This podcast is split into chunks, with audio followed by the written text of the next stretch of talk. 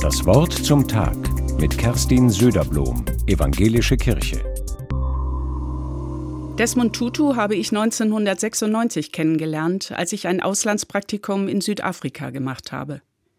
Er war damals Erzbischof von Kapstadt. Inzwischen ist er verstorben, aber bis heute ist er für mich ein Vorbild im Glauben. Während ich in Kapstadt war, ist Desmond Tutu in den Ruhestand gegangen und mit vielen Gottesdiensten und Feiern verabschiedet worden. Eine Ehrung ist auf die nächste gefolgt.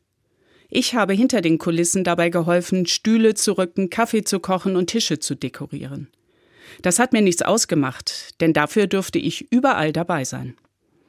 Was mich am meisten beeindruckt hat, am Bischofssitz hat es auch während der Dauerfeierlichkeiten jeden Morgen um 8 Uhr eine Morgenandacht in der Kapelle gegeben. Beim anschließenden Tee wurden die anstehenden Termine und Aufgaben des Tages besprochen. Zum Abschluss hat der Erzbischof ein Gebet gesprochen und alle gesegnet. Es ist eine hektische Zeit gewesen. Und dennoch hat mich bei diesen Morgenandachten und beim Morgentee eine eigentümliche Ruhe erfüllt. Es waren kostbare Momente. Trotz des ganzen Rummels um seine Person ist Desmond Tutu neugierig und aufmerksam geblieben. Er wollte wissen, wie es den Mitarbeitenden geht, und auch mich hat er gefragt, woher ich komme und was mich in meinem Theologiestudium am meisten interessiert hat.